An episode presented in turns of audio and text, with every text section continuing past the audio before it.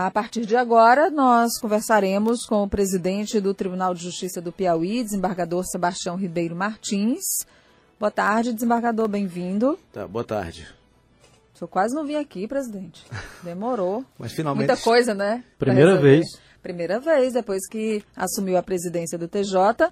Está aqui com a gente o desembargador presidente para conversar de muitos assuntos. A gente sabe que desde janeiro até agora não para o trabalho, né, desembargador no TJ. E então eu queria começar falando sobre o concurso dos cartórios, porque não é uma novidade, não é um assunto recente dentro do Tribunal de Justiça e assim que o senhor assumiu também, o senhor já anunciava que estava muito próximo de ser finalizado. Então, em que fase está agora esse concurso, presidente? É, boa tarde.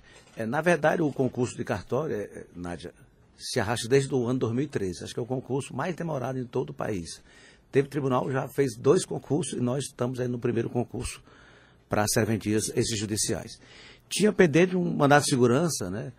É, era o último processo que estava pendente, dependendo o concurso público. E finalmente, na, logo após nós nós falamos com o relator, pedimos pressa para agilizar o processo e foi julgado o último mandato de segurança. E comunicamos a comissão organizadora do concurso, que é a CESP de Brasília, e a informação que eu tenho é que amanhã sairá o resultado da prova de títulos, né? Faltava apenas a prova de títulos. Mas esse resultado é provisório porque ainda assim os candidatos têm o direito, o prazo de dois dias, para examinar se os títulos foram realmente contabilizados.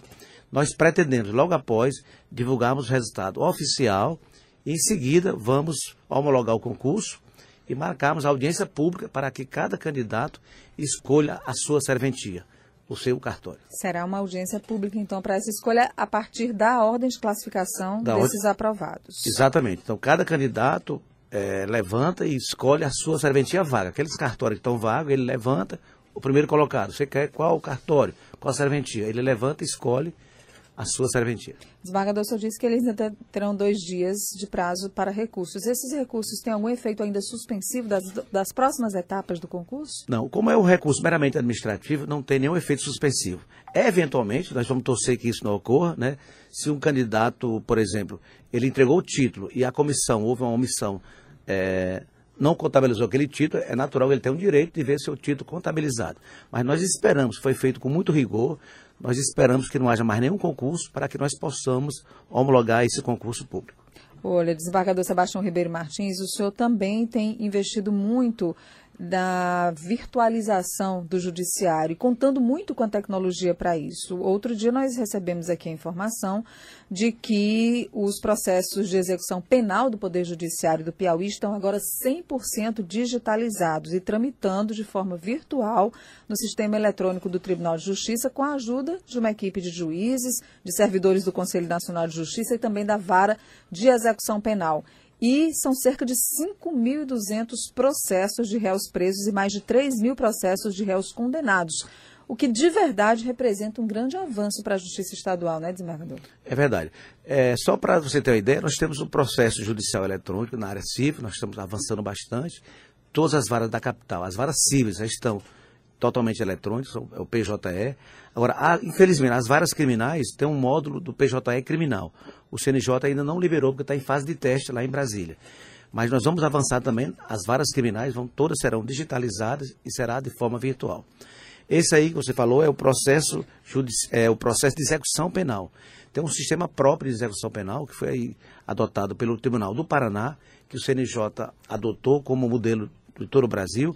E uma notícia boa que todos os processos de execução penal ou seja, aquelas pessoas que respondem a algum cumprimento de pena estão todas digitalizadas de forma virtual nesse sistema. É CEL, Sistema Eletrônico de Execução Unificada. Então, de modo que qualquer lugar do Brasil você pode acessar o sistema e ter a relação das pessoas condenadas no estado do Piauí. E o CNJ continua incentivando muito essas práticas no judiciário estadual, né? É verdade. O CNJ está dando um grande apoio para você ter uma ideia, alguns tribunais, como São Paulo, tinham um sistema próprio eletrônico, né? Então a grande dificuldade de São Paulo é que eles, eles investiram muito no sistema próprio e agora o CNJ quer implantar em todo o Brasil o PJE. Como nós não tínhamos um sistema próprio eletrônico, para o Piauí foi de bom grado. Essa mais barato, né? Mais barato, o CNJ, um apoio tecnológico e também de investimento. E já no padrão do CNJ, né? Já no padrão do CNJ, isso que é importante. Bom, desembargador, vamos falar um pouquinho também sobre a obra do Tribunal de Justiça, do novo prédio do Tribunal de Justiça. A obra está andando rápido aqui na avenida, no prolongamento isso. ali da Avenida Cajuína, na Avenida Padre Humberto Pietro Grande. Há previsão de conclusão dessa obra? É. Na realidade, ali é, é um complexo, são quatro prédios é, o tribunal inicialmente licitou a sede do, do, Palácio da Justiça e a sede administrativa. Né? Ainda falta a corregedoria, a escola judiciária e um grande auditório lá com capacidade para mais de mil pessoas. Essas duas, essa primeira etapa, vamos construir o um novo Palácio da Justiça, é um novo símbolo arquitetônico para a cidade de Teresina, um investimento da ordem de 47 milhões e a previsão de entrega é para julho de 2020. Nós esperamos que o tribunal inaugure né, uma grande obra, né, um novo, como eu disse, um novo símbolo arquitetônico para a cidade daqui de Teresina. Daqui a um ano, né? É, daqui a um ano, praticamente, nós vamos inaugurar, se Deus quiser, o novo Palácio da Justiça.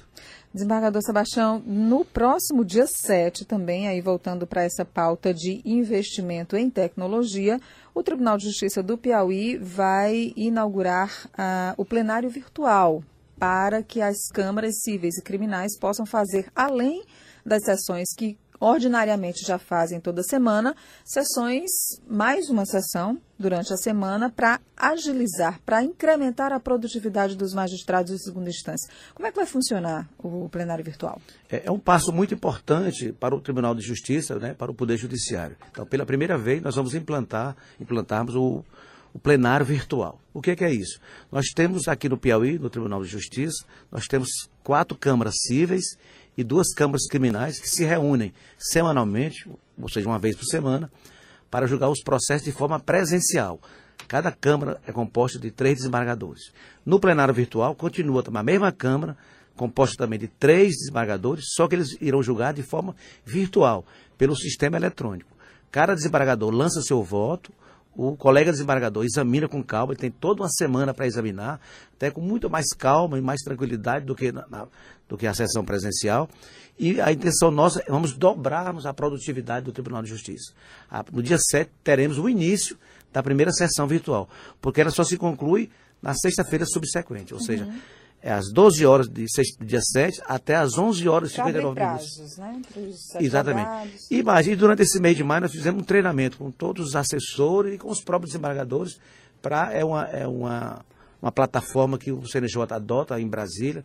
Nós vamos nós fomos ao Tribunal de Brasília, lá funciona muito bem e é assim que funciona no Supremo Tribunal Federal e no próprio Conselho Nacional de Justiça. Desembargador, aqui em Teresina, no Tribunal de Justiça, talvez, eh, certamente, essa experiência vai ser bem sucedida. Mas como é que está aí eh, em relação a esses processos eletrônicos no interior, da dificuldade de internet?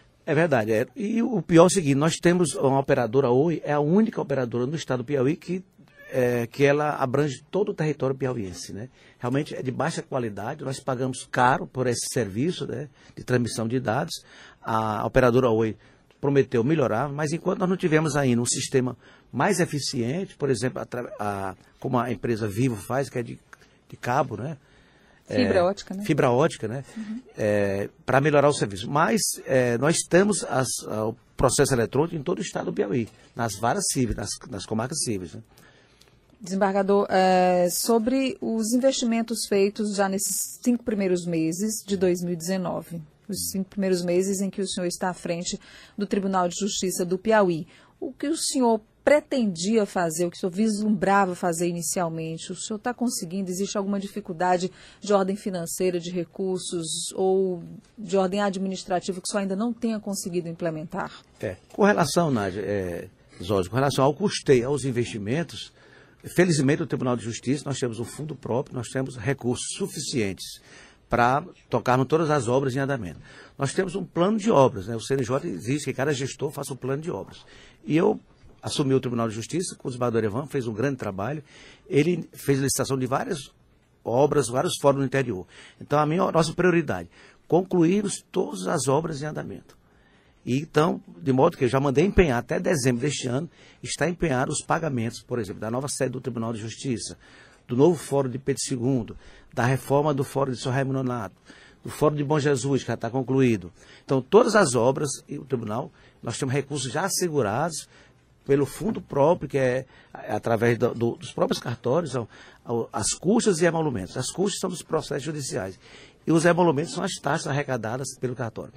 Com relação a custeio e investimento, nós temos uma, uma programação financeira e vamos cumprir, inclusive já estão todos empenhados todas essas obras. O senhor falava aí do Fórum de Bom Jesus, inclusive já tem data marcada para ser inaugurada agora, dia 14, né? É, vamos inaugurar uma obra na região sul do Piauí, em Bom Jesus, o novo Fórum. Para você ter ideia, a comarca de Bom Jesus é uma comarca centenária, ela foi criada em 1875, né? E pela primeira vez terá uma sede própria, né? Então será uma grande obra, uma notícia para, para o povo de Bom Jesus, para os advogados e para as pessoas que procuram o judiciário. É um prédio moderno, dos padrões também do CNJ, com auditório para 92 pessoas, auditório com ar-condicionado, onde serão realizadas as sessões do Tribunal do Júri. É um grande presente para a região sul do Piauí. Certamente, Bom Jesus merece, né? Uma cidade que está crescendo muito, tem crescido muito nos últimos anos. A gente falava do concurso dos cartórios, desembargador, nós estamos conversando com o presidente do Tribunal de Justiça, desembargador Sebastião Ribeiro Martins, e outros concursos.